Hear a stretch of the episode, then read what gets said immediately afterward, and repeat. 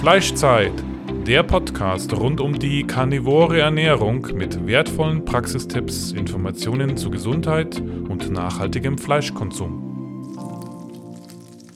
Andrea! Fleischzeit!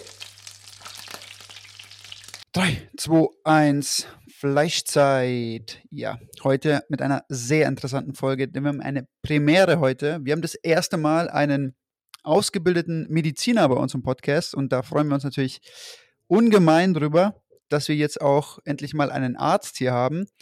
Äh, ich übergebe das Wort direkt zur Vorstellung unseres heutigen Gastes. Hallo, mein Name ist Surya Narayanan. Ich bin Arzt und, äh, und Karnivore. ja. Okay. Äh, Vielleicht erzählst bitte. du mal schnell ein bisschen was über deinen Werdegang, ähm, über deinen ärztlichen Werdegang und genau. fasst das ein bisschen zusammen. Sehr gerne. Ja, ich bin äh, 1986 nach Deutschland gekommen, im Alter von 18 Jahren. Und äh, da hatte ich äh, alleine gelebt hier. Davor war ich bei den Eltern und ich bin hergekommen, habe angefangen zu studieren. Ich habe zuerst Medizin studiert und danach Zahnmedizin studiert. Und in der Zeit äh, habe ich festgestellt, dass die Nahrungsmittel, die ich kannte in meiner Heimat, hier nicht mehr äh, vorhanden waren. Und ich komme aus einer vegetarischen, veganen Familie. Und äh, das war für mich ganz einfach, aus der vegetarischen in die vegane zu gehen. Nur ich habe nicht äh, die, die Gemüsesorten gefunden. In den 80er Jahren gab es hier nur Kohlgemüse. Und Kohlgemüse war für mich eigentlich so äh, Sachen, die man sonst nicht auf dem Teller kriegt. Und äh, wenn man ursprünglich in Indien, das ist meine Heimat, da gab es jede Menge Obst, jede Menge Gemüse, alle, alle möglichen Varianten. Und äh, ich war sehr unglücklich und äh, habe mich aber trotzdem versucht, dann irgendwie mal äh, mich damit zu beschäftigen.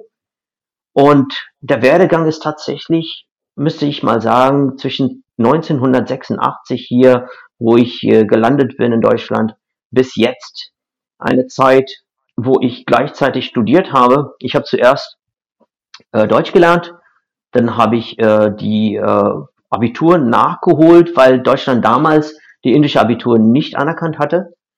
Äh, aber sie hatten mir schon äh, Studienplatz gegeben gehabt.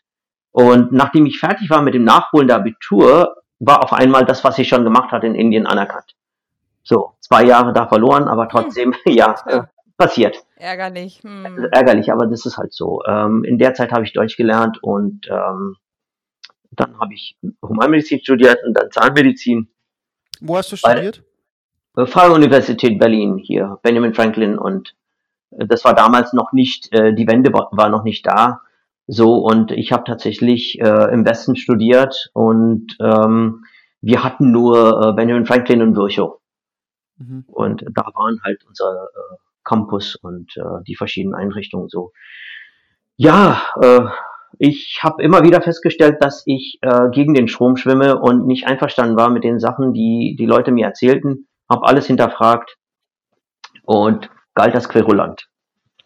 Und das ist nicht nett, wenn in einem Ameisenhaufen wie im Krankenhaus, dass einer heraussticht und Fragen stellt, zumal äh, dass er noch nicht mal die deutsche Sprache richtig äh, gut kann, dann haben sie gesagt, ja, der ist einfach nur eingebildet.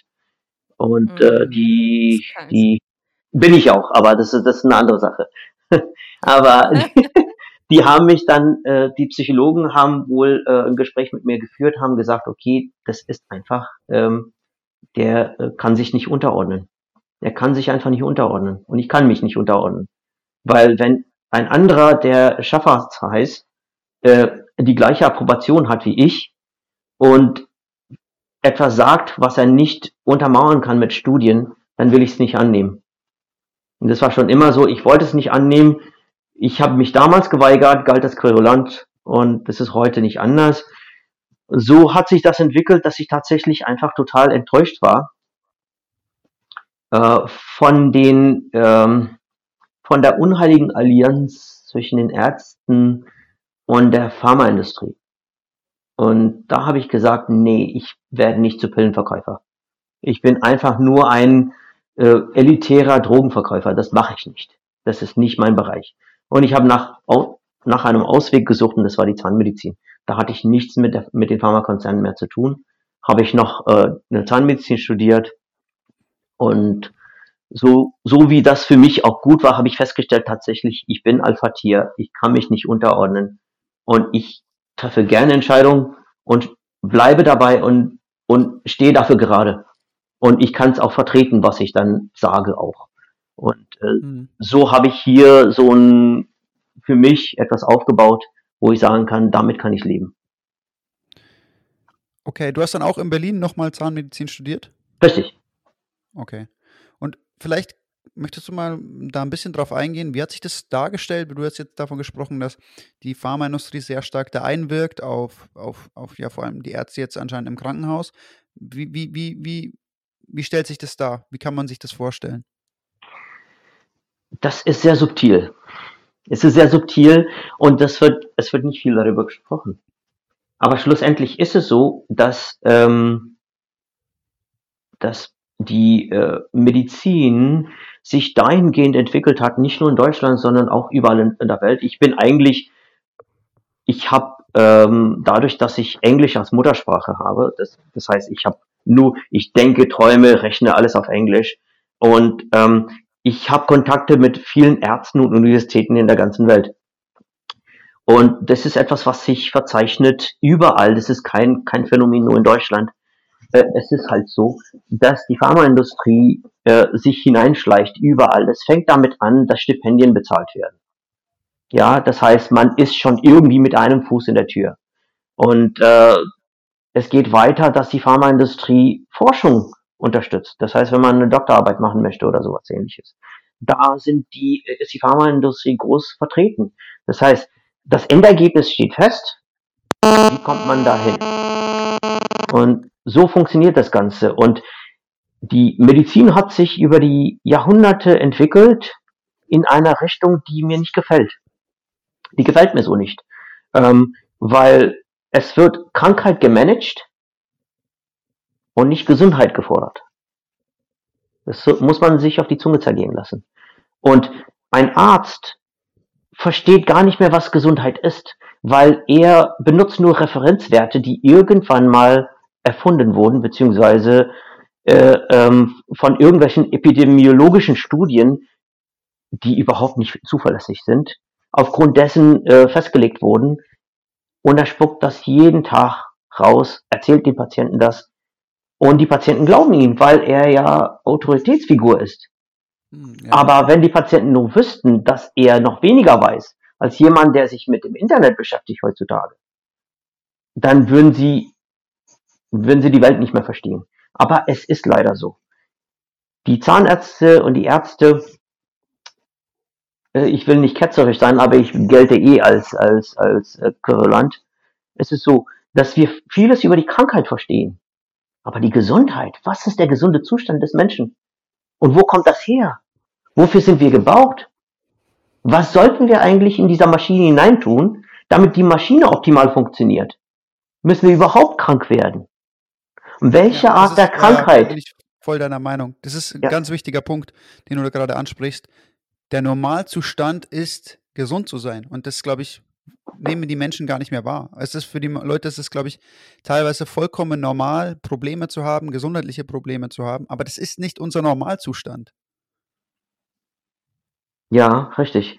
Äh, obwohl mit, mit normal sollten wir jetzt vorsichtig sein, weil äh, es, ist, es ist wie die Grenzwerte bei, bei irgendwelchen Giftstoffen, die zugelassen werden. Ja, die Grenzwerte werden immer angehoben und immer als normal erklärt dann. Das heißt, äh, das heutige Normal ist nicht das von gestern oder von morgen. Und äh, da müssen wir gucken eigentlich, wo fangen wir an? Was ist eigentlich richtig und was sollte, wofür ist diese Maschine gebaut? Wir benutzen diese Maschine jeden Tag. Das ist unser Körper. Und wir haben ein, eine begrenzte Zeit auf Erden. Aber wofür ist sie gebaut? Wie funktioniert diese Maschine optimal? Was braucht die Maschine, damit sie optimal funktioniert? Wann wurde sie gebaut in diesem Zustand? Und was gab es damals als Treibstoff?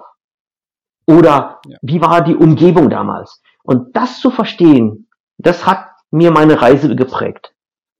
Mich hätte jetzt interessiert, Soria, ähm, ähm, du, du stößt ja im Grunde nicht nur ähm, äh, gegenüber der ganzen Pharmabranche auf Kritik, sondern wie ist es denn bei deiner Verwandtschaft und ähm, ja, bei deinem Glauben auch, ähm, bei deinem indischen Glauben, wenn du jetzt nur Fleisch isst? Mhm. Ähm, das ist so, dass äh, keiner das versteht.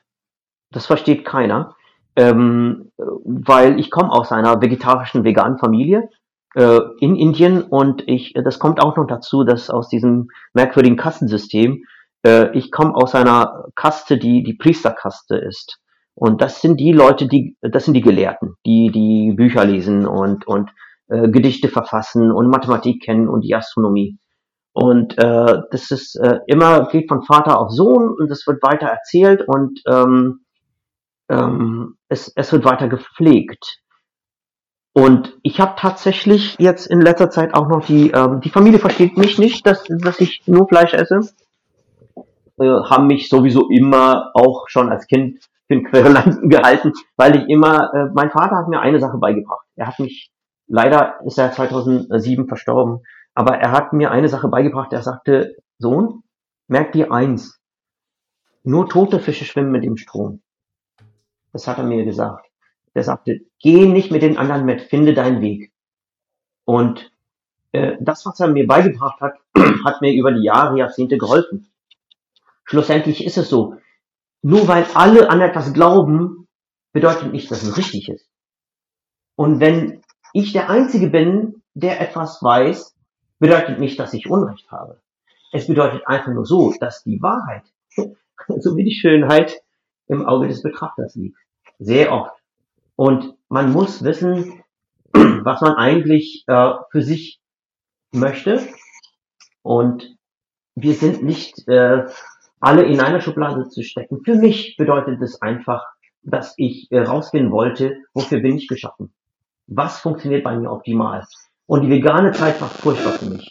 Wenn man auf meine äh, Instagram-Seite sieht, ich habe gestern ein Foto von mir gepostet, wo ich 20 Kilo mehr gewogen habe. Und ich fühlte mich 20 Jahre älter.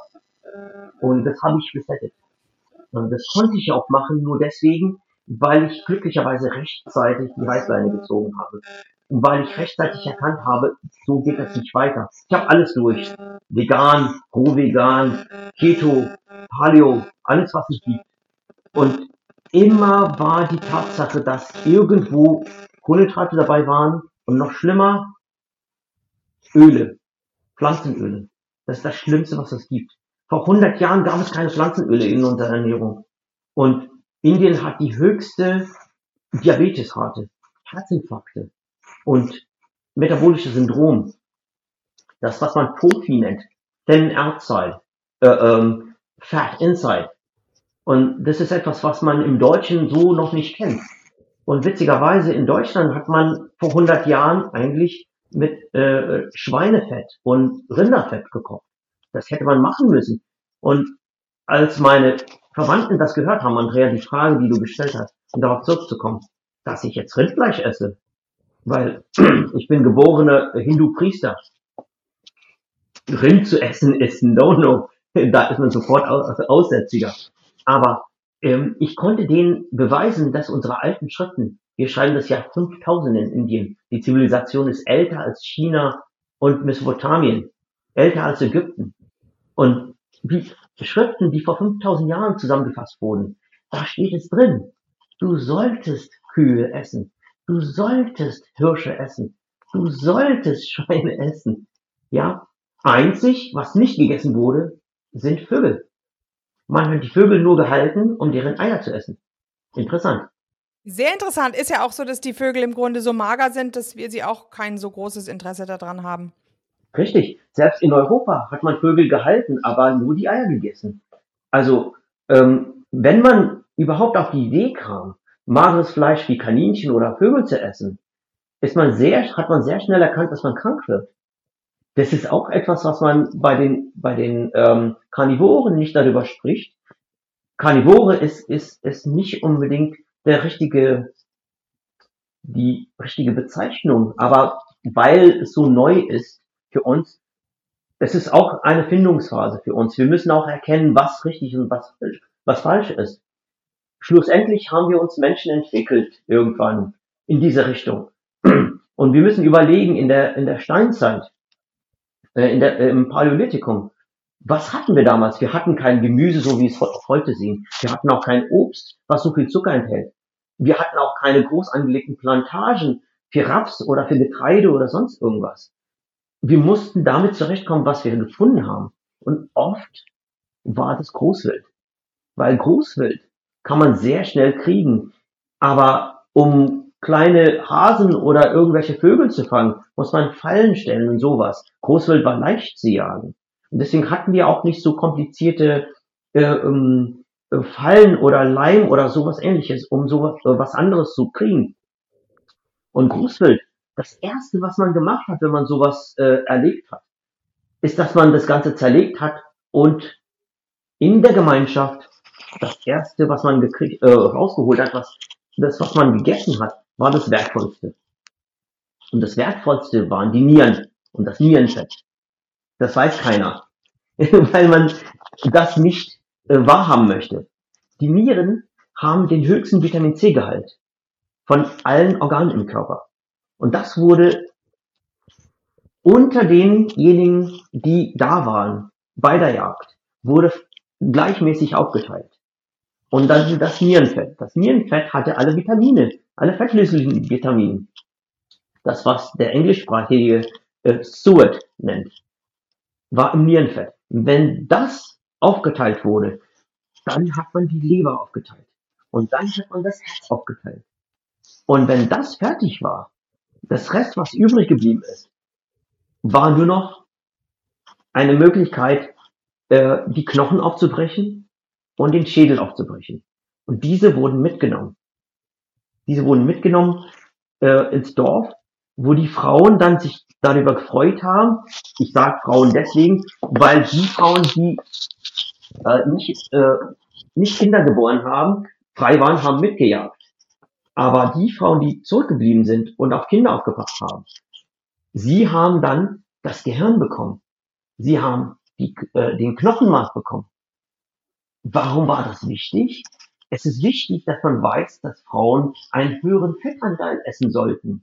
Weil jedes Mal, wenn ein Kind geboren wird, findet ein Download statt. Ich weiß nicht, ob, ob ihr davon gehört habt.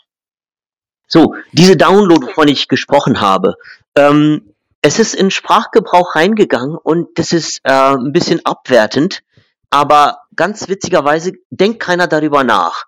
Man nennt das Schwangerschaftsdemenz. Wer hat davon gehört? Nö, kenne ich, Ich habe hab noch nicht gehört. Okay, googeln. Googelt einfach. Schwangerschaftsdemenz. Okay. Das heißt, eine Frau merkt, wenn sie schwanger ist, dass sie bestimmte Sachen einfach nicht mehr so äh, zusammenreimen kann. Ähm, das nennen die alle Schwangerschaftsdemenz. Na gut, unter den Medizinern wahrscheinlich. Aber es ist tatsächlich so, dass das wachsende Kind im Bauch, es nimmt sich, was es braucht. Ohne Rücksicht auf Verluste. Mitunter nimmt das Baby im Bauch EPA und DHA auf. Und wo wird das im äh, mütterlichen Körper gespeichert? Im Gehirn. Das Gehirn gibt diese Fette frei.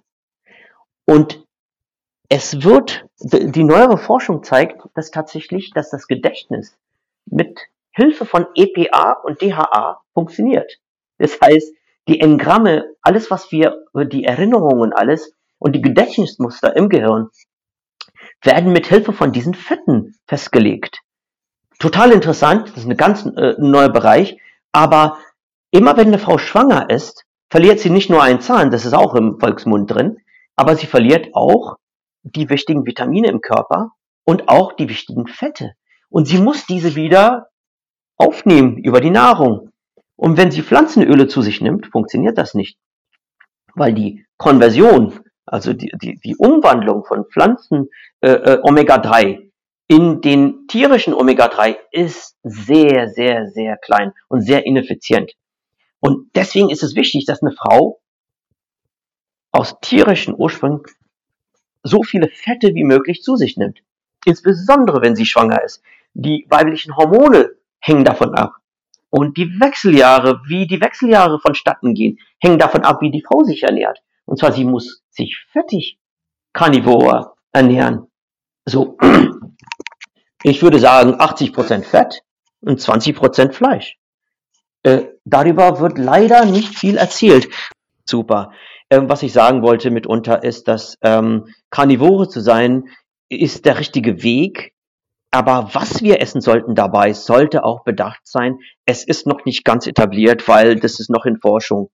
Ähm, wenn wir nur ein bisschen gucken können, was wir früher mal gegessen haben, ähm, als äh, äh, im, in der Steinzeit, im Paläolithikum, sollten wir auch, äh, wenn wir so essen könnten, wie wir damals gegessen haben, das, was uns unser Gehirn gegeben hat, äh, wäre, wäre sehr vorteilhaft und insbesondere für die Karnivore, die zuhören, weil schlussendlich ist es so, seitdem die ähm, Agrarrevolution angefangen hat, ist unser Gehirnvolumen und Schädelvolumen kleiner geworden.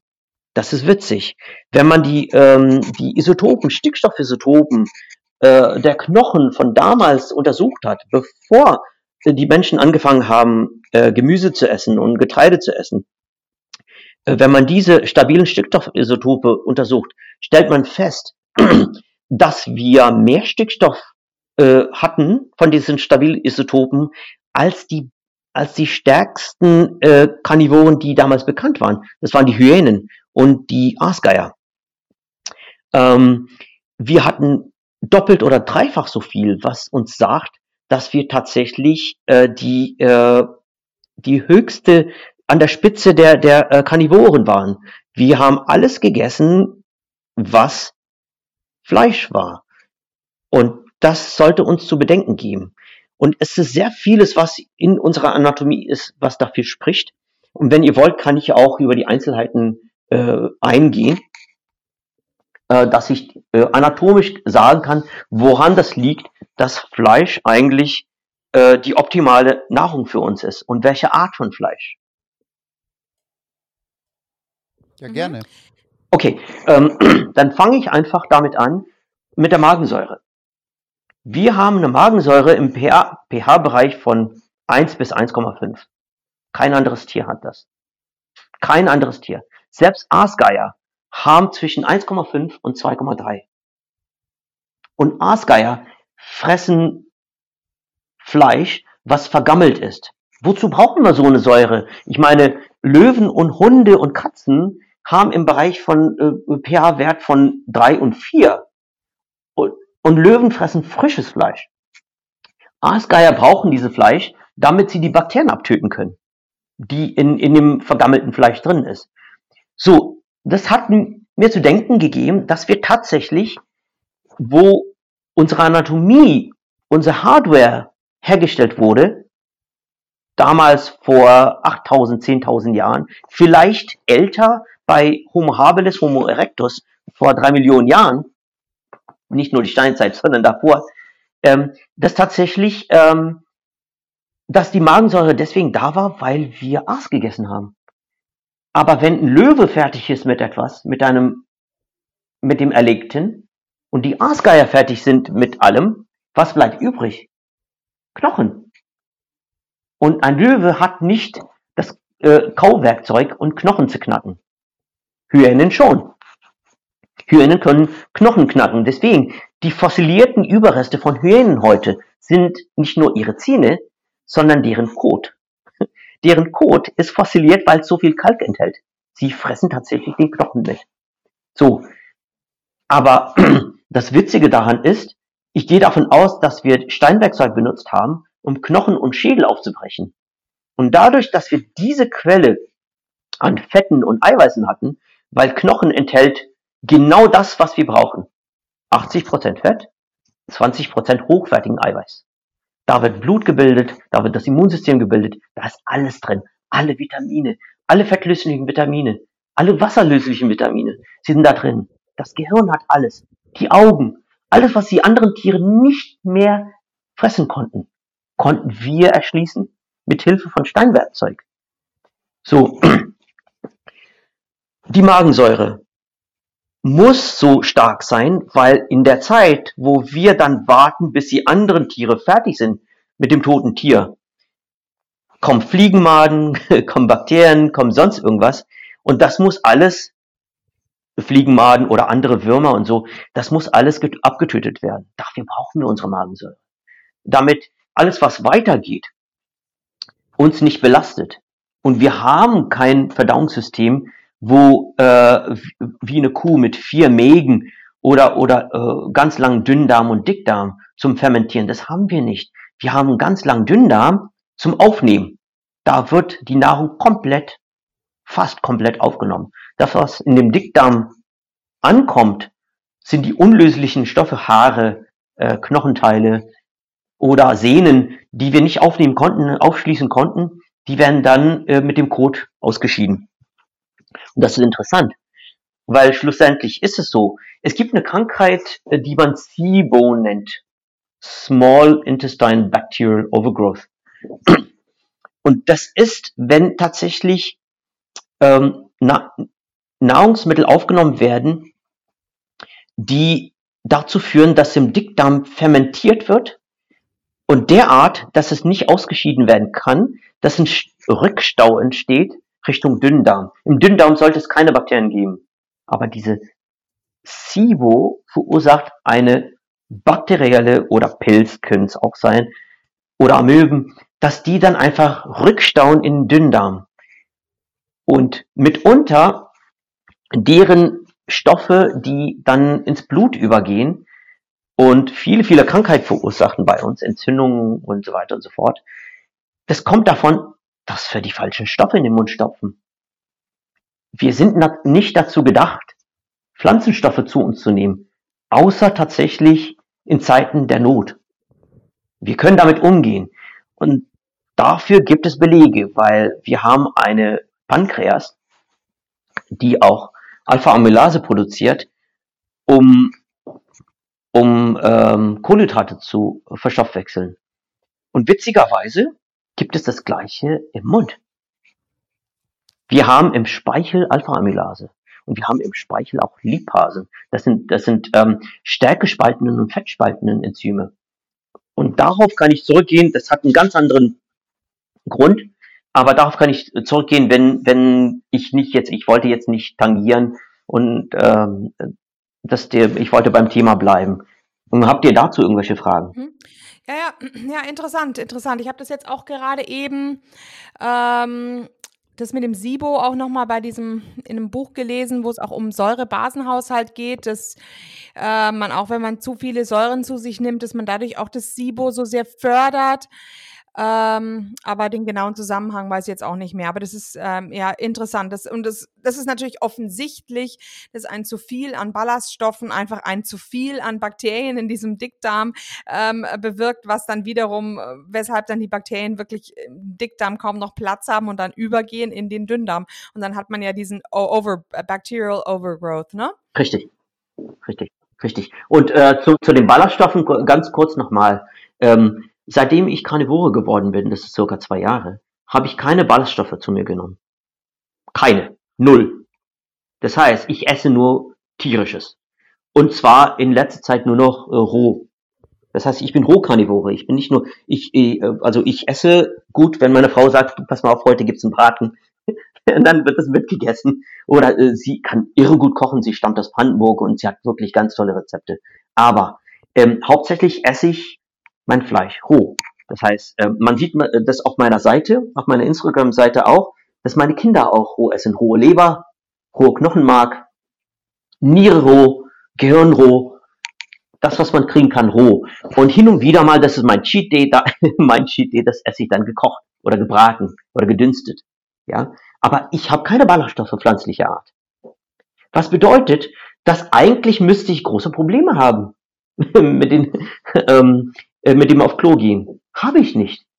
Im Gegenteil, es hat sich alles stabilisiert. Alles reguliert.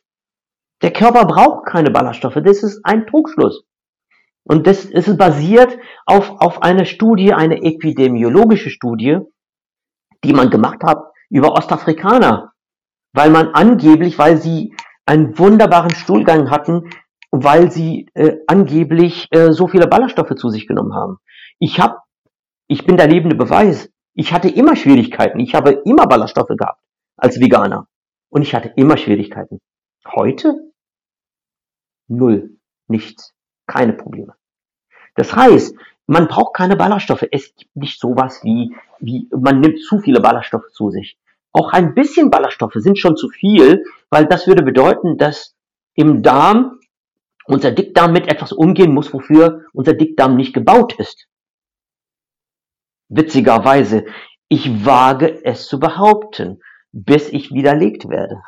Und ich bin bereit, na, ich sag's ja einfach nur so, ist eine Behauptung, bis ich widerlegt werde, weil ich bin auch offen. Es ist nicht so, dass bei mir alles in Stein gemeißelt ist, aber ich bin offen. Das heißt, einer muss kommen und mir sagen, so stimmt es nicht, hier sind die Beweise und ich bin offen dafür. Ich übernehme das gerne. Aber jetzt bei n gleich 1, das ist ja die Anekdote nur bei mir, ich kann nur sagen, ich habe keine Ballaststoffe, ich nehme keine zu mir und etliche Karnivore, der Sean hat zu mir gesagt, äh, er nimmt auch keine Ballaststoffe zu sich. Ja, äh, die, äh, äh, die hier, ähm, Sarah, die, die, na, wie heißt sie? Äh, das ist ja auch Carnivore Yogi, hat sie mir gesagt, sie nimmt auch keine Ballaststoffe zu sich. Ja, und äh, wir unter, unter uns äh, wissen ganz genau, dass sich alles reguliert hat, seitdem wir keine Ballaststoffe haben. Null. Also ich kann Ja. dir da, ich kann dir da zustimmen. Bei mir ist es genauso. Also ich hatte nie Probleme ohne Ballaststoffe. Es hat sich nach einer Zeit vollkommen reguliert. Keine Problematik. Und äh, ich stimme dir voll und ganz zu, zu 100 Prozent. Super, siehst du? Und das ist das, was ich versuche. Bloß, es gibt keine Studien darüber, weil äh, keiner interessiert ist daran. Alle Leute wollen diese Vegane noch pushen. Ja, ähm, Ja. weil nur mit, mit dem veganen Pushen kannst du einen Impossible Burger herstellen. Warum wollen die alle etwas essen, was fleischähnlich ist, anstatt Fleisch zu essen? Ich bitte Sie. Ich meine, das, das gibt's doch gar nicht. Ich meine, wenn vegan sein so gut ist, warum isst man nicht einfach Gemüse, so wie Gemüse aussieht? Warum muss man daraus etwas machen, was fleischähnlich aussieht? Ja, also ein Das ist- totaler Trugschluss einfach. Ja, bloß äh, das ist, aber das ist auch ähm, äh, heuchlerisch, weil selbst damals als Veganer habe ich mich geweigert, vegane Wurst zu essen. Damals habe ich gesagt, ja, äh, dann könnte ich ja gleich Wurst essen. Warum sollte ich vegane Wurst essen? Das ist, das ist völlig, das geht an der Sache vorbei, weil ich bin Veganer geworden aus dem Vegetarischen, weil ich damals, weil ich damals wollte, dass diese Massentierhaltung und die Tierquälerei ein Ende hat. Dass man einfach n gleich 1 damals schon ein Zeichen setzt. Dass man mit gutem Beispiel vorangeht. Ich wollte auch niemanden bekehren. Will ich heute auch nicht. Aber damals habe ich eine falsche Information gehabt, als ich vegan geworden bin. Es gab eine Studie und ich wünschte, ich hätte das gewusst. Das, was ich heute weiß. Diese eine Studie hat mich zum Vegansein überredet. Und diese Studie, heute habe ich, habe ich, weiß ich mehr darüber. Damals war das so, dass man verglichen hat, und zwar, es gab eine Studie damals, als ich vegan war, ähm, wo, wo äh, ein, eine, eine äh, Milchmädchenrechnung gemacht wurde, ähm, wie viel Getreide man braucht, um ein Kilogramm Fleisch herzustellen und wie viele Menschen man mit dieser Menge Getreide ernähren kann, anstatt ein Tier zu töten. So. Und damals war es eindeutig für mich, mit 15 Kilogramm Getreide für ein Kilogramm Fleisch ist eindeutig, ich möchte kein Fleisch mehr essen. Ich kann mit 15 Kilogramm Getreide lange leben. Das war für mich eindeutig, dass ich damit das Problem gelöst habe. Heute weiß ich, dass ich nicht möchte, dass die Kühe, die ich esse, mit Getreide gefüttert werden. Kühe sollen kein Getreide bekommen. Kühe haben nie Getreide gefressen. Nie. Das heißt, wenn man eine Kuh freien Lauf lässt auf der Weide, sie frisst Klee, sie frisst Glas, sie frisst irgendwelche Sachen. Ziegen fressen Laub, kein Gras, kein Klee. Aber sie fressen alle kein Getreide. Das ist ein Phänomen, was die Menschen gemacht haben, um die Kühe fett zu machen. Und dann ist bei mir ein Licht aufgegangen, warum ich als Veganer immer fett war. Wenn man eine Kuh, eine Kuh fett machen möchte, dass sie mehr äh, Kilogramm auf die Waage bringt, damit äh, der, der äh, äh, Bauer mehr Geld für sein Fleisch kriegt, dann hat er diese Kühe Getreide ge äh, zu fressen gegeben und kein Heu. Heufressende Kühe waren dünn. Ja, Aber eine Kuh, die Getreide gefressen hat, war Fett. Überall Fett. Und das, was sie eingelagert hat, waren PUFAs. Polyunsaturated Fatty Acids. Und das ist das, was mit uns passiert. Die Also Pflanze möchte. Übersetzung mehrfach ungesättigte Fettsäuren. Richtig, richtig. Und das ist das, was in den Pflanzenölen ist. Das macht uns fett. Das macht äh, Entzündung bei uns. Die, äh, die mehrfach ungesättigten Fettsäuren ähm, bringen Herzinfarkte, Schlaganfälle, äh, metabolisches Syndrom und, und äh, Bauchfett, Organfett bei uns, was auch Entzündungen unterstützen. Und die Kühe, die fett sind, sind krank. Und wenn wir diese essen und deren Fett essen, werden wir auch krank. Deswegen esse ich möglichst wenig Tiere, die einen Magen haben. Tiere, die einen Magen haben, sind Kühe, äh, sind sind äh, ähm, sind ähm, Schweine. Das sind Hühner und Pferde. Ein Beispiel. Wiederkäuer haben vier Mägen und da passiert eine kleine Zauberei. Eine Kuh kann Getreide fressen und mehrfach ungesättigte Fettsäure Säuren zu sich nehmen und in ihrem Magen, in den Pansen genauer gesagt, passiert etwas.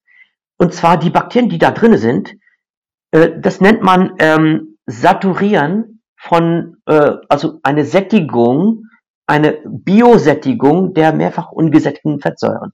Das heißt, das, was im Darm ankommt, sind Stearinsäure, äh, aus dem Wort Stier. Stearinsäure. Diese Säure hat man zuerst bei, bei äh, Rinder festgestellt. Deswegen heißt es Stearinsäure. Es ist ein C18-Fettsäure, die vollständig gesättigt ist. Und das ist das, was die Kuh ablagert in ihrem Körper. Ausgenommen die Kühe, die aus sehr kalten Klimen her, äh, äh, stammen. Zum Beispiel die Angus-Rinder oder die Hereford-Rinder. Die brauchen mehrfach ungesättigten Fettsäuren, damit sie bei den kalten Klimen nicht festfrieren, dass deren Muskeln noch funktionieren. Und die Pflanzen benutzen mehrfach ungesättigten Fettsäuren als, auf Englisch sagt man Antifreeze, wie sagt man auf Deutsch dazu? Ähm, Frostschutzmittel. Frostschutzmittel. Ja, ja, also genauso ist es doch auch, ähm, also wenn ich ganz kurz eine Parallel ziehen kann, so ist es, so habe ich das auch gelernt im Grunde mit dem Lachs. Ähm, Richtig. deshalb ist ja auch der Lachs so reich an dieser ähm, Omega-3-Fettsäure, also an dieser mehrfach ungesättigten Fettsäure, weil er ja da oben in diesem kalten Klima, im kalten Klima, ja, ähm, beweglich bleiben muss eben und nicht stocksteif. Richtig, richtig. Und bei kalten Temperaturen mit wenig Sauerstoff sind diese mehrfach ungesättigten Fettsäuren extrem stabil. Und sie sorgen dafür, dass dieses Tier dort überleben kann und Plankton fressen kann. Im im Fall von Lachs, das äh, Lachse sind ja äh, Karnivoren und sie fressen auch andere kleine Fische. Aber schlussendlich ist es so, sie können dort überleben. Sie können alles Mögliche fressen und in sub äh, Null Temperaturen können sie überleben. Und das ist ein Frostschutzmittel, diese Omega-3, die aus, aus äh, Tiefseefischen kommen, hat der Mensch nie gefressen, nie gegessen. Weil äh, unsere Entwicklung ist so, dass wir höchstens das gegessen haben, was auf dem Lande war oder in den Flüssen, wo das Wasser nicht so kalt war. Aber Tiefseefische haben wir nie gegessen. Lachs gehört nicht, außer die Lachse, die dann zum Leichen die Flüsse wieder hochkommen. Da kann man sie essen. Und sie haben die meisten ihr, ihre Physiologie so umgestellt. Und das ist ein anderes Thema, dass, dass es nicht mehr relevant ist für uns. Aber Tiefseelachse sind für uns eigentlich keine Nahrungsquelle gewesen. Das heißt, diese Frostschutzmittel, wenn wir diese zu uns nehmen in Form von, von ähm, Pillen oder sonst irgendwas, Pflanzen haben auch Frostschutzmittel, deren Art von Omega-3 und Omega-6. Und diese sind in ihren Samen drin oder zum Beispiel wie bei den Tannen, die immergrünen Pflanzen, sie sind deswegen immergrün, weil sie diese als ätherischen Öle, auch Frostschutzmittel, in, in den Nadeln drinnen einlagern. Und das bedeutet auch Eukalyptus. Sie lagern diese ein, damit sie den Winter überleben können. Und sie haben einen Vorteil in der Evolution. Sie müssen ihr Laub nicht abwerfen. Aber was passiert, wenn wir diese einnehmen bei uns? Wir haben im Körper nicht wintrige Temperaturen, sondern 36 Grad Celsius und wir sind Sauerstoffanreicherer. Unser Blut ist voller Sauerstoff. Das erste, was mit diesem Frostschutzmittel passiert ist, ob wir Omega-3 aus Pflanzen nehmen oder aus Tiefseefischen nehmen. Das erste, was mit diesen passiert ist, ist, dass sie ranzig werden. Der Sauerstoff sorgt dafür, dass sie ranzig werden.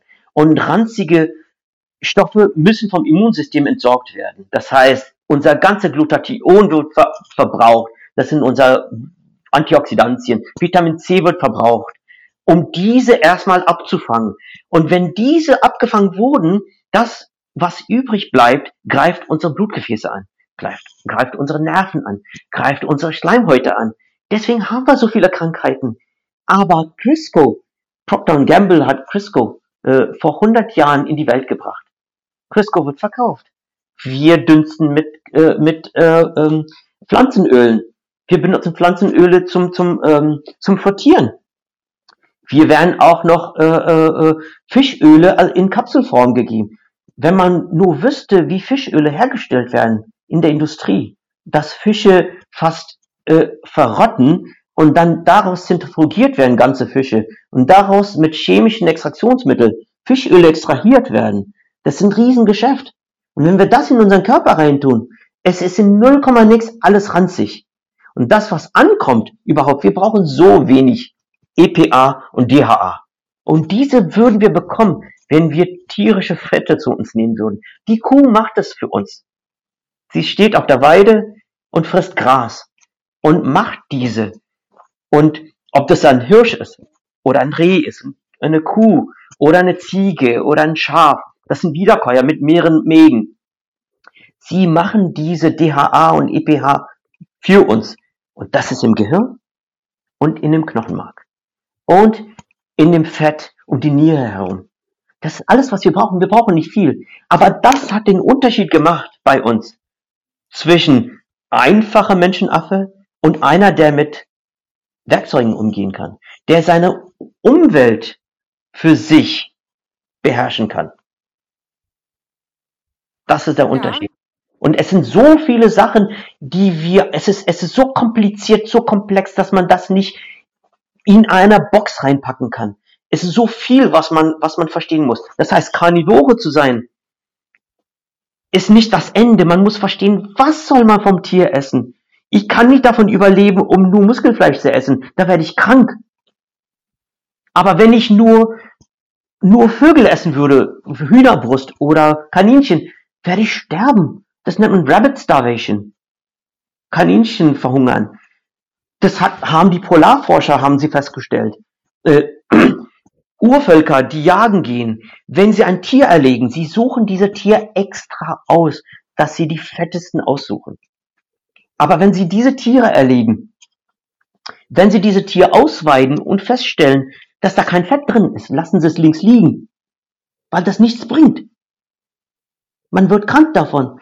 Und es bringt eine Verantwortung mir gegenüber, dass ich weiß als Karnivore, dass ich nicht alles essen kann, was Fleisch ist, nur weil ich Karnivore bin. Ich muss das genau aussuchen, dass ich insgesamt 70 bis 80 Prozent Fett zu mir nehme, was eigentlich mein Kraftstoff ist.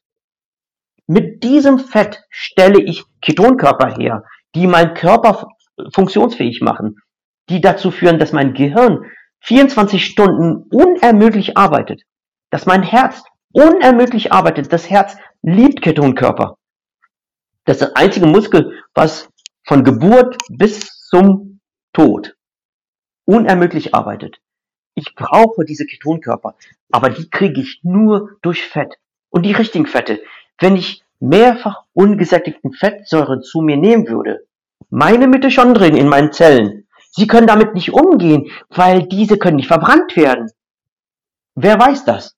Die Pufas können nie verbrannt werden. Der Körper muss sie umständlich sättigen, in gesättigten Fettsäuren umwandeln und diese versuchen zu verbrennen. Und dabei, dabei gehen die Mitochondrien kaputt. Und wenn die Mitochondrien kaputt gehen, weil sie kaputt gemacht wurden durch die Pufas, sagt die Zelle, Moment mal, ich muss aber überleben. Was mache ich denn jetzt? Meine Mitochondrien, meine Zellkraftwerke sind jetzt kaputt.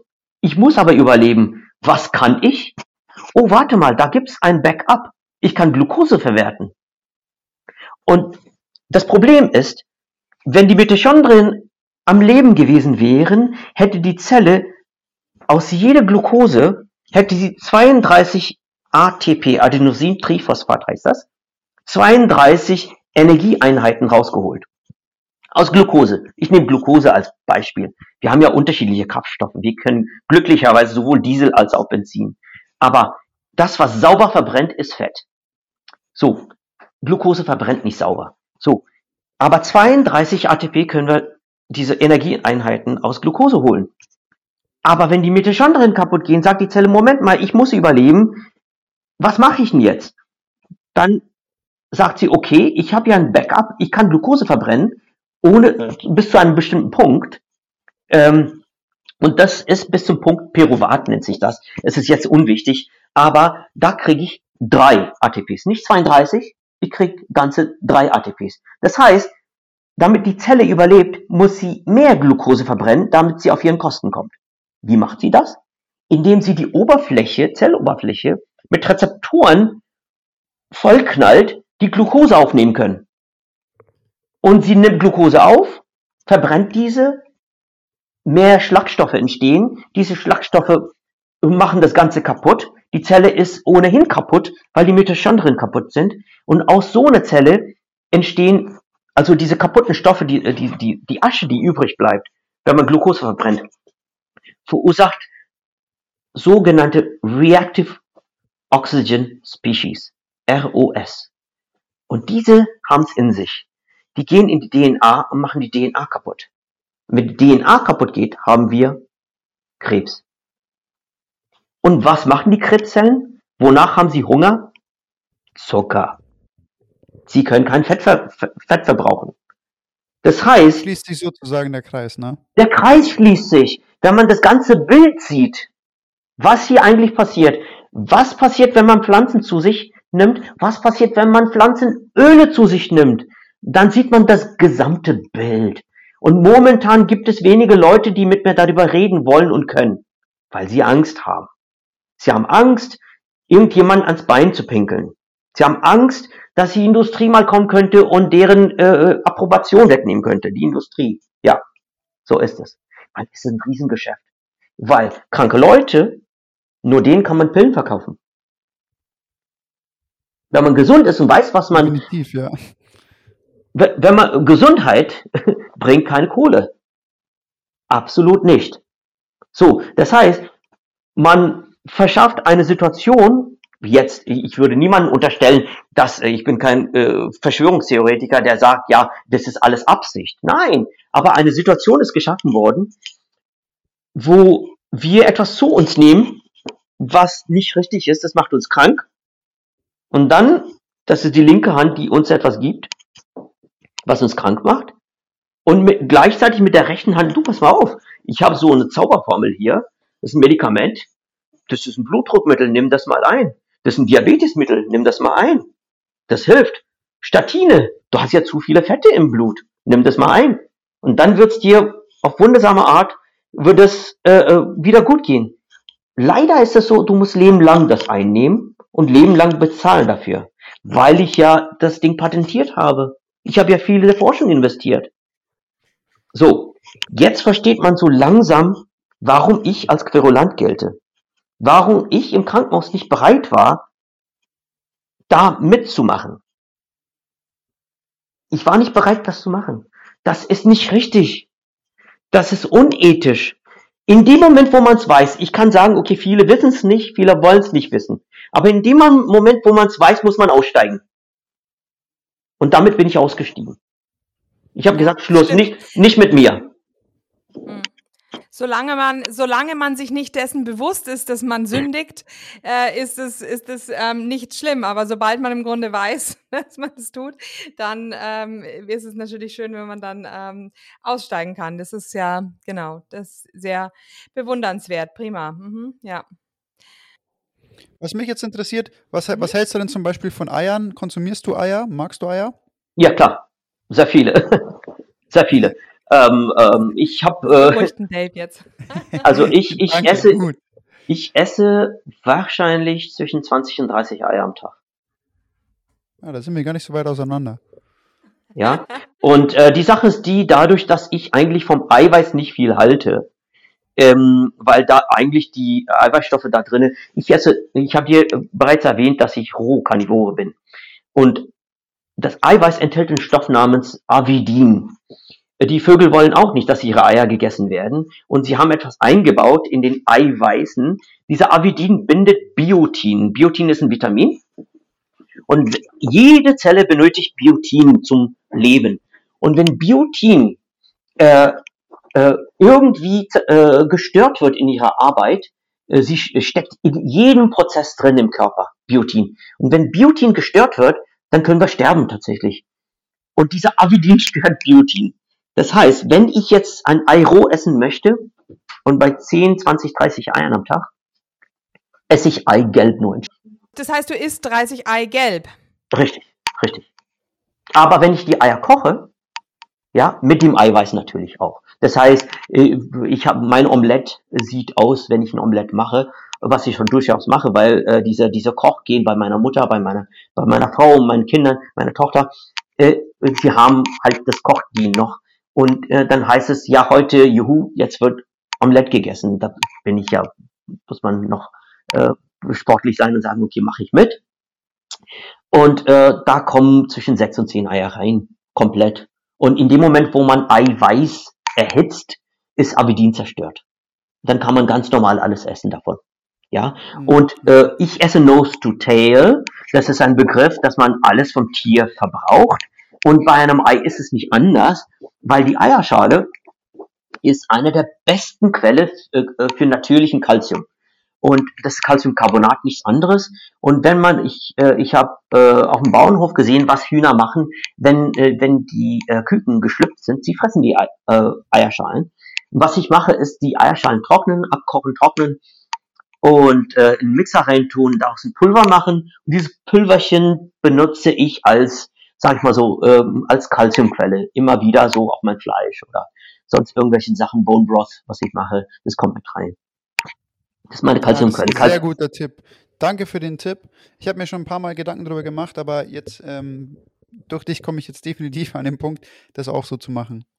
Ja, weil äh, das ist, äh, äh, wir müssen uns gegenseitig helfen. Die Karnivore äh, äh, ähm, sozusagen Community ist ziemlich klein. Und so eine Tipps, ich bin auch dankbar dafür, wenn ich irgendetwas höre, was was man ähm, besser verwerten kann oder so ein bisschen hier pimpen kann, da tweaken kann, ist immer von Vorteil. Wir müssen uns gegenseitig auch helfen, wenn es geht.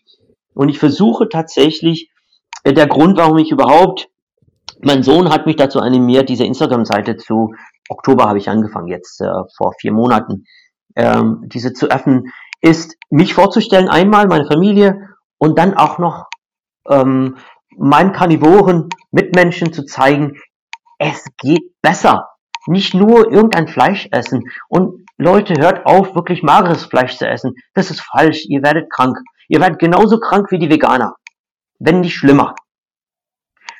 Ich habe versucht, da, dafür ist die Seite da als, als Inspiration, als Quelle, als auch Möglichkeit, Sachen zu diskutieren, weil ich will nicht, mich nicht selbst darstellen, sondern tatsächlich auch mal gucken, wie kann man sich ernähren, welche Möglichkeiten es gibt. Und ähm, nebenbei, natürlich ist es auch ein bisschen unkompliziert, aber diejenigen, die natürlich ein bisschen mehr wissen wollen über die Biochemie, können auch Fragen stellen. Oder die Physiologie oder die Anatomie. Hm. Mhm. Sehr schön, dass wir jetzt hier einen deutschsprachigen Arzt haben, der gleichzeitig Carnivore ist. Mhm. Ja. Genau. Was mich jetzt ja. noch interessieren würde, was hat sich denn bei dir persönlich verbessert? Welche Probleme hattest du, bevor du Carnivore geworden bist? Und was hat sich bei dir verbessert? Hm, ähm, so ziemlich alles. So ziemlich alles. Ich habe neue Brillen bekommen jetzt, äh, weil ich nicht mehr richtig sehen konnte. Und äh, der Optiker hat sich gewundert, äh, was äh, hat, hat sein Vorgänger irgendwie einen Fehler gemacht oder so. Meine Augen sind besser geworden. Ganz merkwürdig. Ich kann besser Wie sehen. Di Dioptrien? Wie viel Dioptrien? So links und rechts ein, eine Dioptrie. Aber ich mache es ja nicht so lange. Ich kenne ja welche, die Kelly Hogan zum Beispiel, die zehn Jahre schon Karnivore ist. Ich weiß nicht, was passiert, wenn ich zehn Jahre lang das machen würde. Ja? ja. Oder wenn ich früher angefangen hätte, ich bin 53. Ich meine, man sieht ja auch, äh, ich habe ein Foto gestern gepostet, wie ich aussah äh, mit dem gleichen Kind vor ein paar Jahren. Ich hatte einen Fettbauch, ich habe 20 Kilo mehr gewogen und ich war fast blind. Und jetzt einfach, ich sehe besser, ich habe keine Schmerzen im Körper. Ich bin mit Schmerzen ins Bett gegangen, mit Schmerzen aufgewacht. Ähm, meine Nase war oft verrotzt, äh, meine Verdauung war total durcheinander. Ähm, ich hatte Schwierigkeiten mit dem Stuhlgang. Ähm, ähm, ich war schwach. Tagsüber hatte ich so, weißt du, wie das ist, so mitten am Tag, wenn man einfach so ein äh, Tief hat. Ja, oh, man ist hungrig, man hat ein Tief, man ist schlecht gelaunt, so, so um die Zeit, wo man eigentlich was essen möchte. Oder nach dem Essen hat man noch tieferen Tief. So. Das hatte ich alles. Heute nicht. Ich esse einmal am Tag. Das nennt man One Meal a Day, OMAD. Meistens, wenn ich zu Hause bin. Aber wenn meine Frau dabei ist hier, dann, äh, dann kocht sie mir was oder macht sie mir ein Steak. Äh, Steak, ein Steak bei mir sieht aus, das ist circa 600, 700 Gramm Steak. Das ist fett. Das ist richtig dick, so, so ein Typ. Äh, ja, das ist, das ist fast ein Kilo. Wenn ich zwei davon esse, dann, dann bin ich eigentlich satt. Neben dem Steak esse ich äh, so fast äh, 400, 500 Gramm Fett vom Tier, was aus dem Tiefkühler kommt und zusätzlich noch ähm, ähm, Knochenmark. Aber das ist alles auf meiner Seite zu sehen. Da kann man genau sehen, wie so ein Meal Planning beziehungsweise so, so eine Mahlzeit aussieht in etwa. Oder dann hole ich mir 500 Gramm Leber roh. Einfach rein damit. Man gewöhnt sich dran. Das ist wie Kaffee trinken. Am Anfang schmeckt alles eklig und hinterher möchte man es gar nicht mehr missen. Aber das ist ein Superfood. Nicht, äh, äh, nicht äh, Kurkuma oder, oder Chiasamen oder so. Unser Superfood sind Leber, Herz, Niere, Fett, Augen, Hirn, Knochenmark. Das sind unsere Superfoods. Davon müssen wir essen. Und weil es gut schmeckt, kann man Fleisch essen und braten und machen und tun. Und gerne auch mit ein paar Kräutern. Aber so sollte man eigentlich essen. Aber meine Schmerzen sind alle weg. Ich kann besser sehen, ich kann besser denken, ich habe kein Tief tagsüber. Ich schlafe. Früher, nach acht Stunden Schlaf, war ich fertig. Ich war fertig. Ich habe immer einen leichten Schlaf gehabt. Ich habe heute noch einen leichten Schlaf. Aber ich brauche nur vier Stunden Schlaf. Und danach stehe ich auf und kann Bäume ausreißen. Ich stehe als erster auf. Die Kinder schlafen noch.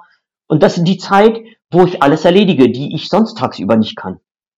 Ich lese, ich gucke mir Videos an, ich bereite den Tag vor, ich organisiere und so weiter. Und dann langsam, wenn es Zeit ist, die Kinder wach zu kriegen, dann mache ich sie fertig für die Schule, meine Frau hilft mit und wir gucken im Haushalt, was alles zu machen ist. Und das geht bis circa 22 Uhr, 23 Uhr und dann Zeit, wo die Kinder schon geschlafen haben, Zeit mit meiner Frau. Wir setzen uns hin, entspannen ein bisschen und äh, machen das, was ein Ehepaar auch sonst macht, wenn Kinder nicht da ist, da sind haben Spaß und dann schlafen wir. Und sie ist auch, sie entwickelt sich immer mehr Richtung Karnivore. Sie Brandenburgerin, sie kennt Fleischessen. Sie hat mir das erste Mal diese deutsche Sushi beigebracht. Ich wusste gar nicht, dass es die Möglichkeit gibt, Fleisch roh zu essen. Was ist deutsches Sushi? Was ist deutsches Sushi? Keine Ahnung. Ich habe keine Ahnung. 0,0 Ahnung. Ganz einfach. Hackfleisch, Schabefleisch mit rohem Eigelb, Salz und Pfeffer. Hat jemand sowas gegessen? Peter. Hackepeter, ja, Dankeschön. Natürlich, das, ich habe das einfach deutsches Sushi genannt. Das ist nichts anderes, das ist fantastisch. Wer kennt Hackepeter nicht? Ich kannte es nicht. Als ich meine Frau kennengelernt habe, 2012 haben wir geheiratet, sie hat mich in die Fleisch, naja gut, Fleischlust wollte ich nicht sagen, aber auf jeden Fall, sie hat mir das gezeigt, dass man auch Fleisch so essen kann. Das, das wäre mir nicht in den Kopf gekommen rohes Fleisch zu essen. Ich sagte, was ist mit den ganzen Firmen? Und das muss man doch abkochen. Sie meinte, nein, probier's mal. Ich habe es einmal probiert. Da war Eigelb roh, Fleisch roh drin, Salz und Pfeffer. Und bei mir ist im Kopf, das ist, das hat Bling gemacht. Ich habe gehört, wie die Engel Trompeten, also dass sie singen und auf einmal konnte ich Regenbogen sehen. Das, das kann ich nicht beschreiben. Das war eine eine eine religiöse Erfahrung als ob das, was mein ganzes Leben lang mir gefehlt hat, genau in dem Moment passiert ist. Ich kann es nicht erklären. Und da bin ich nie wieder zurückgegangen. Ich habe immer wieder gesagt, kannst du mir das machen? Kannst du mir das bitte mal vorbereiten? Weil ich hatte keine, keine, äh, ähm, äh, keinen Fleischhäcksler gehabt, keine Möglichkeit und äh, kein Fleischwolf. Und wir mussten immer Fleisch kaufen und irgendwann mal ist der Fleischer auf die Idee gekommen, mir die Frage zu stellen, sagen Sie mal, Sie kaufen immer dieses Fleisch ich kann nicht empfehlen, dass Sie es roh essen. Und ich sagte, wieso denn nicht? Das ist nicht erlaubt. Sie müssen das immer durchgaren. Und ich dachte, oh Gott, was soll ich denn jetzt sagen? Soll ich Ihnen das sagen? Ich sagte, ja, ich habe bis jetzt immer das Fleisch roh gegessen. Ah, nur das, alles andere brate ich natürlich durch. Ich habe nur das roh gegessen. Und er hat mich angeguckt, als ob ich ein Alien wäre. Er sagt, es ist verständlich, Sie kommen nicht aus Deutschland. Sie sollten wissen, dass man Hackfleisch durchbraten muss. Und ich sagte, das tut mir leid, bin ich jetzt todkrank? Und er sagte, ich weiß es nicht, aber ich werde kein Fleisch mehr verkaufen. Jetzt, wo ich es weiß, ne? Also das war auch einer so so äh, päpstlicher als der Papst. Jetzt, wo ich weiß, dass sie es roh essen, darf ich ihnen kein Hackfleisch mehr verkaufen. Aber wenn sie es Steak braten, gerne. So, jetzt hatte ich meinen Lieblingsfleischer, der mich sehr gemocht hat, der mein Leben retten wollte. Er wollte mir kein Hackfleisch mehr verkaufen. Was blieb mir anders übrig, als ein Fleischwolz zu holen? Er wollte mir Steak verkaufen. Also habe ich Steak geholt und selber Hackfleisch gemacht zu Hause. Er wollte mir heute noch, guckt er mich an, schüttelt mir den Kopf und sagt, nein, Sie werden bald sterben. Woran? An Lebensmittelvergiftung. Wenn er nur wüsste, dass ich meine Markknochen nicht zum Suppen machen äh, kaufe. Ich esse sie so roh. Meine Magensäure hilft mir dabei. Das heißt, und jetzt kommen wir, der Kreis schließt sich wieder. Wenn man mit dem Fleisch etwas isst, was aus Pflanzen besteht, hat man die Magensäure abgebunden. Warum? Weil Pflanzen ja basisch sind. Sie binden die Magensäure. Das heißt, wenn man Pflanzen mit Pflanzenfasern, mit Zucker, mit, mit Stärke, also typisch zum Beispiel Steak mit Kartoffeln oder so, essen würde, dann ist die Magensäure abgebunden. Das heißt, es existiert nicht genug Magensäure, um mein Fleisch zu verdauen. Das heißt, dieser unverdaute Fleisch landet im Dünndarm. Mein Dünndarm kann nur das aufnehmen, was verdaut worden ist. Das landet dann im Dickdarm und dort sagen die Bakterien, juhu, Frühstück. Und diese Bakterien, diese, diese Bakterien im Dickdarm können auch meine unverdauten Fleischreste dann zu stinkenden Methan oder irgendwas anderem, äh, Stick, äh, äh, Stickoxide äh, äh, oder Ammoniak gar, äh, können sie verstoffwechseln und dann geht, gehen die Probleme los. Das heißt, wir haben auch Darmpermeabilität, was wir mit berücksichtigen müssen. Immer wenn wir Fleisch und Gemüse miteinander verbinden, ist es eine unheilige Allianz ganz, ganz, ganz schlimm. Das musste ich natürlich am Anfang, das wusste ich nicht.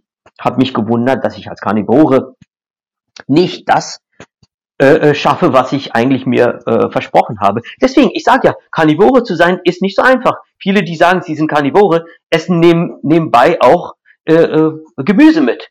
Ein Stück Brokkoli hier, ein paar Bohnen da, vielleicht ein bisschen äh, Spinat da.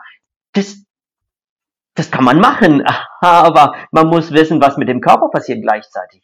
Wenn man nur Fleisch essen würde und eine Stunde später gerne auch Gemüse, gar kein Problem. Aber wenn man beides kombiniert, die Magensäure sucht nach vergammeltem Fleisch. Und es gibt tatsächlich eine, eine Königsklasse der Karnivoren.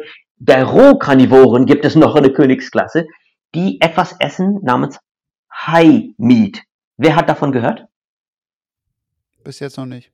Okay. Ja, ja, doch, ich habe schon mal äh, zwei bis drei Monate alte rohe Leber gegessen. Super! Wonach schmeckt Ah, das? Genau.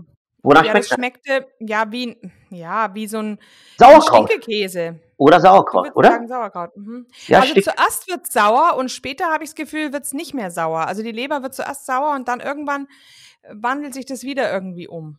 Richtig. Das musst du mal probieren, wenn diese Leber ein Jahr alt ist. ja, Es ist witzig, aber das ist nichts anderes als fermentieren. Also alle Völker haben äh, Lebensmittel haltbar gemacht und fermentieren ist einer der Möglichkeiten. Und wenn man Fleisch fermentiert, Leber, das hast du toll gemacht, Andrea. Äh, genau das, weil unsere Magensäure ist in der Lage, Fermentiertes zu essen. Warum? Weil wir früher Aasfresser waren. Das, was noch nicht mal ein, ein Aasgeier schafft, haben wir geschafft. Deswegen ist unsere Magensäure noch stärker als die Magensäure von Aasgeier. Deswegen, das ist der Grund. Aber wir müssen jetzt nicht Aas fressen. Aber was würdest du sagen zu einem Stück Fleisch, was, was äh, drei Tage alt ist? Oder ein Stück Leber, äh, äh, die drei Monate alt ist? Das ist nichts anderes als Aas. Du Ja, hast. Aas gegessen. Und Ich, ich glaube, ähm, du, warte mal, Surya, ich glaube auch, oder ich weiß nicht, wie man dich ausspricht, Surya oder Surya, richtig. Surya. Ähm, ich glaube auch, dass eben bei uns die bei diesen Stickstoffisotopen da und diese Werte bei uns so extrem hoch sind. Ich glaube mal gelesen zu haben, aber ich habe es dann eben leider nicht mehr gefunden, dass es auch ein Zeichen ist, dass wir fermentiertes Fleisch äh, gegessen haben, weil durch diese Fermentation irgendwie sich das auch wieder erhöht, dieser Stickstoffgehalt. Äh, also auch das ist wohl ein Zeichen, dass wir nicht nur ganz oben in dieser Nahrungskette sind, sondern dass wir eben auch wirklich äh, vergorenes Fleisch gegessen haben. Du beeindruckst mich, Andrea. Wirklich. Wie bist du drauf gekommen? Also, äh, äh, das ist, das ist meine Rede. Man muss nicht Medizinstudent sein oder Medizin studiert haben, um die Weisheit zu erlangen. Und Andrea, du hast mir genau das erzählt. Meine Rede. Wie viele Ärzte gibt es? Wie viele Ärzte gibt es, die das nicht wissen? Und du weißt es. Du bist denen meilenweit voraus. Aber was ist die natürliche Fermentation in, was findest du da draußen? Wie kommt es, dass Fleisch so lange überhaupt übrig bleibt, dass sie nicht von anderen Lebewesen äh, gefressen wird, so lange, lange genug, dass sie fermentiert. Auf natürliche Weise. Ja. Ganz einfach. Aas. Aas. Und zwar Teile vom Aas, die nicht zugänglich sind für die anderen Raubtiere oder Aasfresser. Und das ist tatsächlich fermentiertes Gehirn, fermentierte Knochenmark.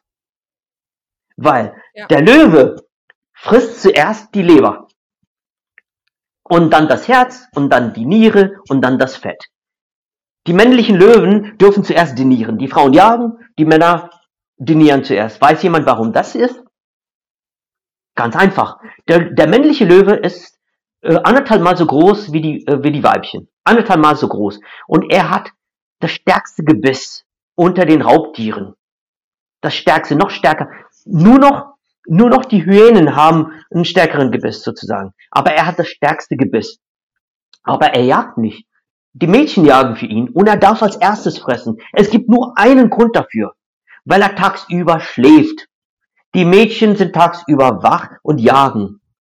Sein Auftritt kommt nachts. Wenn die Mädchen schlafen, muss er wach sein. Und er ist der Hyänenkiller. Er sorgt dafür, dass die Hyänen seinen Rudel nicht angreifen. Deswegen hat er so ein starkes Gebiss. Er ist ein Hyänenkiller. Und deswegen kriegt er zuerst das Allerwertvollste. Und das Allerwertvollste bei denen, das was ein Löwe überhaupt Zugang hat zum, wenn ein Tier getötet wird, ist nicht das Muskelfleisch. Sind die inneren Organe. Das heißt, wir sind dazu eigentlich prädestiniert, Organfleisch zu essen und nicht Muskelfleisch. Muskelfleisch ist Abfall. Ein rangniedriges Tier kriegt nur Muskelfleisch. Und deswegen bleiben sie auch rangniedrig.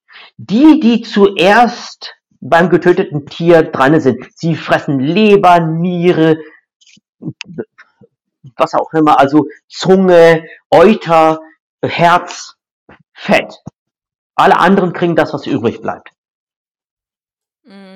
Ähm, mich würde interessieren, ähm, wie viel ähm, Innereien isst du denn in der Woche? Weil wir, ich bin im Moment so ein bisschen in dieser Diskussion drin, ähm, ob es auch ein zu viel an Innereien gibt. Ähm, Warum sollte es einen zu viel geben? Warum? Aufgrund von Hy ja, Hypervitaminose heißt es dann wieder. Also zu viel Vitamin A oder dergleichen. Ähm, Mhm. also man weiß ja, dass die Polarbärenleber wohl angeblich relativ viel Hy äh, Vitamin A hatte, aber das ist jetzt natürlich auch ein Carnivore. Wir essen ja eigentlich ähm, keine, keine fleischfressenden ähm, Le ähm, ähm, Lebern von Tieren, also nein, so, also keine Lebern von Leber von fleischfressenden Tieren. Okay, Das ist, äh, Äh, darf genau, ich dich aber- unterbrechen, Andrea? Darf ich dich Ja, unterbrechen? ja, bitte. Mhm. Das ist ein Trugschluss. Wir essen Fleischfresser. Wann hast du das letzte Mal Schwein gegessen?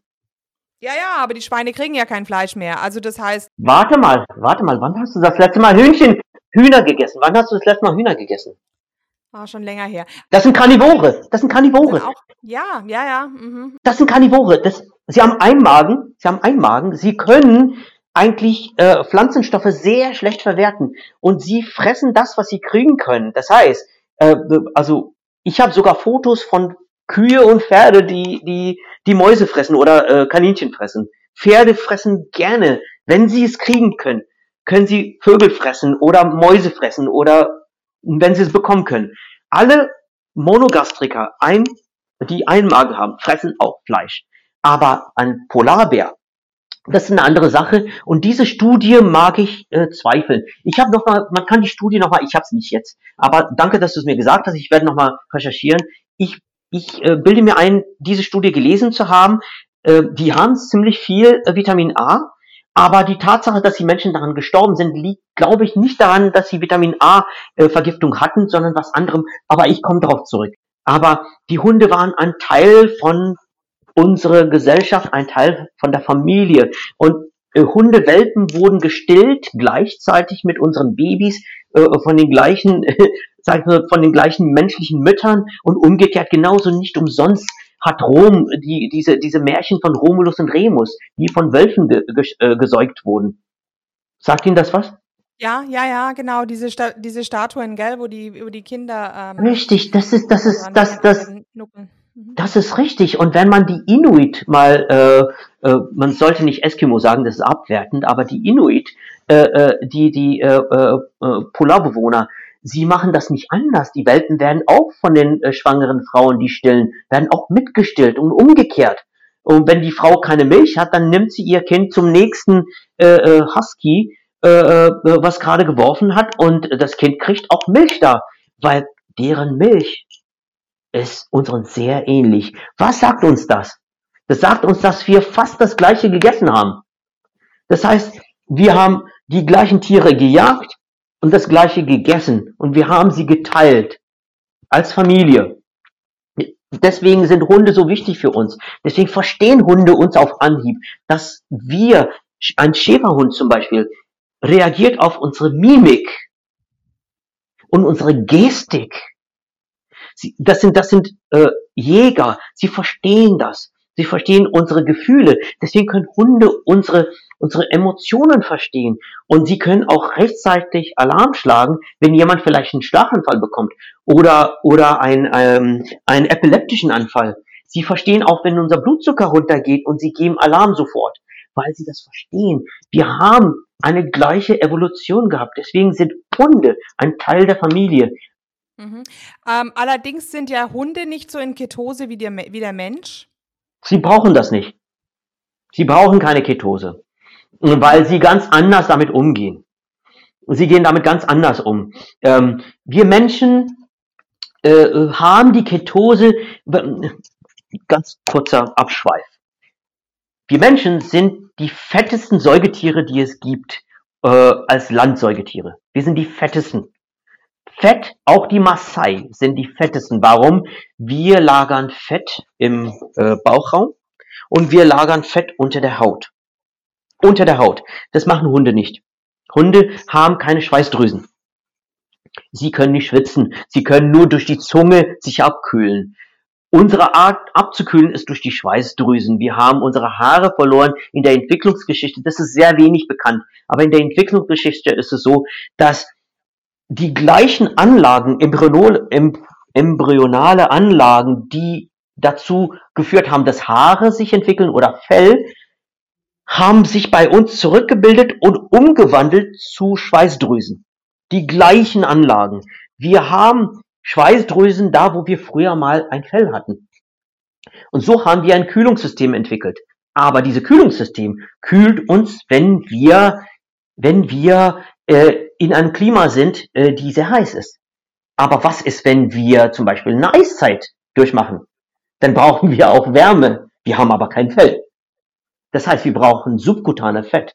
Fett unter der Haut. Ähnlich wie, wie Robben oder, oder Seeelefanten oder Wale oder Delfine oder, oder Wassertiere. Und deswegen wird oft gesagt, dass wir mit Wasser sehr gut umgehen können. Witzigerweise haben wir einen Tauchreflex.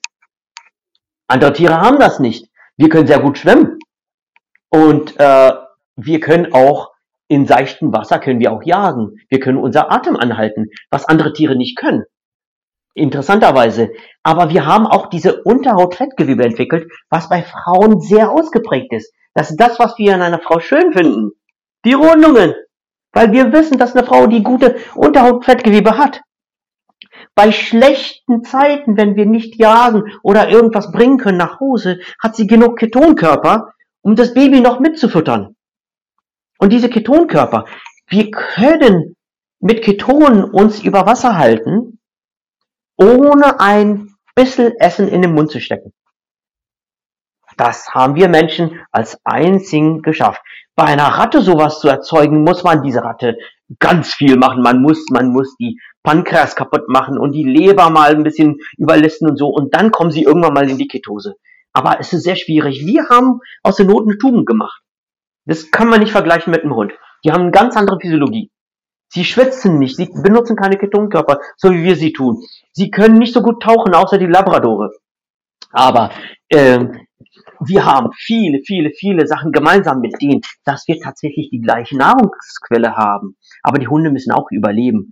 Das heißt für uns, dass wir ganz anders betrachtet, wir müssen den Hunden auch Fett geben. Sie brauchen auch Fett, damit ähm, sie insgesamt überleben können. Das ist nicht so, dass ein Hund nur, ein Hund kann viel besser mit magerem Fleisch umgehen. Deswegen haben wir unser Fleischabfall, das war Muskelfleisch, den Hunden gegeben. Ja, und wir haben Innereien und Fett gegeben, äh, Fett gegessen. Innereien und Hund zu geben ist nicht schlecht, weil die ganzen Vitamine drinne sind. Aber ein Hund braucht auch Muskelfleisch, weil seine Leber dafür ausgelegt ist. Ja, und das ist wichtig, dass man das auch mitguckt. Es ist schwierig. Die Tierärzte wissen das auch nicht. Es heißt immer, gib denen mal ein bisschen Gemüse. Das ist auch nicht richtig. Es ist sehr kompliziert und wir sind wirklich alle in der Findungsphase. Aber wenn du weißt, was du deinem Hund zu fressen geben solltest, ohne irgendeine Studie angeguckt zu haben, guck dir die Inuit an. Ja, wo hast denn du noch Informationen von den Inuit raus? Wo hast du die? Also Fat of the Land habe ich jetzt gelesen und Fat of the Land ist sehr Weston gut. A. Price mm, und von Weston A. Price und hast du noch eine andere Quelle? Naja, es gibt sehr viele, sehr viele ähm, äh, Dokumentare über, ähm, über Inuit und deren Hunde und was sie zu fressen kriegen. Und sie kriegen kein Gemüse. Kein Gemüse. Und deren Verdauungssystem innen ist genau das gleiche wie die Hunde, die wir hier haben. Von Chihuahua bis zu Bernardiner. Ist identisch. Da ist kein Unterschied. Nur ein Größenunterschied. Ja, deswegen sollte man auch wissen, die gleichen Krankheiten, die wir bekommen, geben wir den Hunden auch, wenn wir denen das geben. Allerdings ist es so, wenn sie zu viel Zucker bekommen oder zu viel, zu viel Getreide, kriegen sie Diabetes. Wunder. Welch Wunder. Dumm ist es nur, wenn wir versuchen, Hund Schokolade zu geben. Dann wird er sofort sterben, weil sie Schokolade nicht abbauen können. Das geht nicht. Sie können auch kein, äh, kein Knoblauch abbauen. Die dürfen keine Schokolade bekommen. Schokolade, das ist ein Gift, was sich anreichert bei denen. Da, daran erkennt man mal, dass ähm, Schokolade und Knoblauch, dass das beides zum Beispiel Stoffe sind. Ich meine, für uns Menschen, gut, wir haben inzwischen Wege, diese Gifte abzubauen, aber so ähm, un, unschädlich sind die auch nicht, ne? Nee, das ist richtig. Das ist richtig, weil sie Stoffe enthalten, die für uns, wir haben ge äh, gelernt, damit umzugehen, aber das ist, das sind Pflanzenschutzstoffe. Die Pflanze will nicht gefressen werden. Sie, deswegen ent, äh, äh, produziert sie in der Schokolade, gibt es etwas, was man Theophyllin oder Theobromin nennt. Und das ist etwas, was den Herzschlag beeinflusst, den Her Blutdruck und Herzschlag. Man kann davon sterben. Und, und Knoblauch enthält etwas namens Allicin. Das ist auch total giftig für uns, wenn wir nicht die Möglichkeiten hätten, äh, damit umzugehen. Das ist giftig für Bakterien, giftig für Pilze. Aber das, was für Pilze giftig ist, ist gut für uns. Das, was für Bakterien giftig ist, ist schlecht für uns. Trinkst du Wein? Du, ich habe in meiner Karnivorenzeit aufgehört, Wein zu trinken. Ich bin ganz empfindlich ge geworden gegenüber der Säure und ich bin empfindlich geworden gegenüber der Hefe. Sehr gut. Das ist das, was ich sagen wollte über Pilze. Weil Bakterien sind unsere Freunde und die Mitochondrien, die wir in den Zellen haben, sind Bakterien. Nur als äh, Gedankenanstoß. Das, was für ein. Bakterium giftig ist, ist für unsere Mitochondrien giftig. Und in der Urzeit gab es immer dieser Kampf zwischen Bakterien und Pilze. Wer kriegt das Stück Käse? Die Bakterien produzieren Milchsäure und Essigsäure, um die Pilze loszuwerden. Die Pilze produzieren Antibiotika und Alkohol, um die Bakterien loszuwerden. Was kippen wir in uns hinein? Alkohol. Mhm. Damit töten wir unsere Mitochondrien. Nur als jetzt Gedanke. Ja, interessant, toll. Da könnte man vielleicht nochmal einsteigen, andermal in das Thema. Also ich denke nicht, Gut. dass du das letzte Mal hier im Podcast gewesen sein wirst. Genau, nee, nee, nee, wir sind total froh, dass wir di- dich haben, genau. Und äh, Okay. ich denke, da werden wir noch äh, einige Male die Gelegenheit haben, mit dir über gewisse Themen zu sprechen. Aber ich glaube, jetzt machen wir Okay. einfach Schluss, oder? Wir haben eh heute schon eine ziemlich lange Folge gemacht. Okay. Genau, vielen, vielen Dank. Sehr gerne, sehr gerne, Ja, sehr gerne. Von meiner Seite auch nochmal vielen Dank und ähm, wie gesagt, ich freue mich schon auf weitere Folgen, wo du deinen Input zu gewissen Themen und Problematiken einfach einbringen kannst. Super, ich freue mich auch. Ja? Genau, jetzt kannst Alles du ganz gut. kurz in der Leitung bleiben. Ähm, ja, also sagen wir erstmal den Zuhörern auf Wiedersehen. Tschüss. Alles klar, Leute, macht es gut. Ciao. Und hier unser Haftungsausschluss. Alle Inhalte im Podcast werden von uns mit größter Sorgfalt recherchiert und publiziert. Dennoch übernehmen wir keine Haftung für die Richtigkeit, Vollständigkeit oder Aktualität der Informationen. Sie stellen unsere persönliche, subjektive Meinung dar und ersetzen auch keine medizinische Diagnose oder ärztliche Beratung. Dasselbe gilt für unsere Gäste. Konsultieren Sie bei Fragen oder Beschwerden immer Ihren behandelnden Arzt.